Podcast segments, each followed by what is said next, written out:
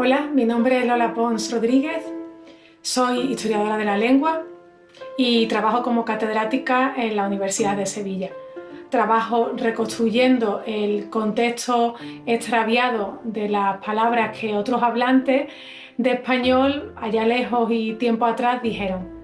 Las lenguas con sus palabras nos permiten representar el mundo, como nos lo permite también el arte. La lengua es una buena guía para el mundo. Por eso, si aficionamos a los niños a leer, que en su sentido más académico es la mejor forma de mejorar la ortografía y la riqueza léxica y sintáctica, y si fomentamos que cuiden su expresión oral, estaremos nutriéndolo de palabras y por tanto de recursos de los que se beneficiarán no solo el resto de asignaturas, sino la propia formación del niño como ciudadano que necesita expresarse y entender lo que expresan otros.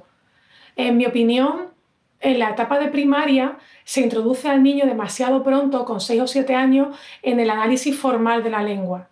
Identificar verbos, etiquetar morfosintaxis. Y eso hace que se pierda tiempo para educarlo en las grandezas de esas lenguas que ha adquirido o que está aprendiendo. Enseñar el don de la justeza lingüística.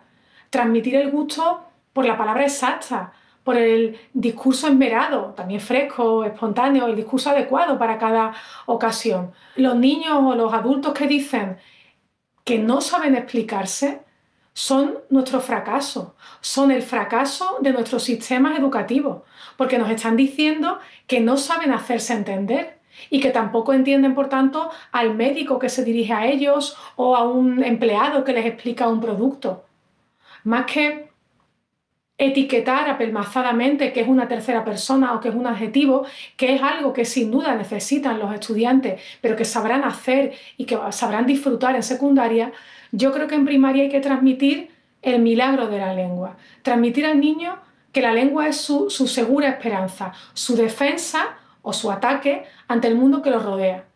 Que escriban, que lean, que interpreten, que, que reciten, que entrevisten, que tengan la lengua como un roble centenario al que aferrarse, en el que sostenerse, la lengua y su mejor memoria escrita, que es la literatura, y que esta no sea aprender listas de autores y obras, porque degustar no es leer el menú, degustar es probar el manjar.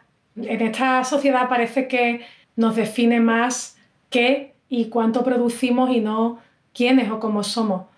Por eso si tengo que definir a un filólogo a partir del qué producimos o del para qué servimos, me decanto por decir que servimos para traducir el pensamiento a palabras o en la dirección inversa para interpretar las palabras y saber a qué mundo pertenecen. O sea, llevado a la versión oficiosa, a la de los oficios, los filólogos enseñamos a los estudiantes a interpretar textos ajenos, a saber generar textos propios, pero también tenemos alumnos no humanos. Somos responsables del procesamiento lingüístico de máquinas que interactúan con nosotros, los diálogos del cajero automático, los de los asistentes virtuales que hay en la web, en los teléfonos.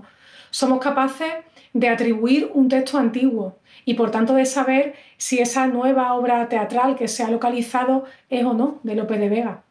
Pero esa misma pericia la podemos mm, aplicar en eso que se llama lingüística forense, para hacer informes de atribución de autorías o detección de plagio, identificación de voz. Cuando em, el gobierno se pregunte si el tesoro de una fragata hundida le pertenece o no, serán seguramente un filólogo junto con un historiador los que transcriban y estudien el viejo legajo que dé razones para retener judicialmente un tesoro dentro de una frontera, tras el anuncio cuyo lema se te ha quedado enganchado para siempre, detrás de ese libro de texto que te enseñó un verso que te sigue tranquilizando cuando lo recitas para ti.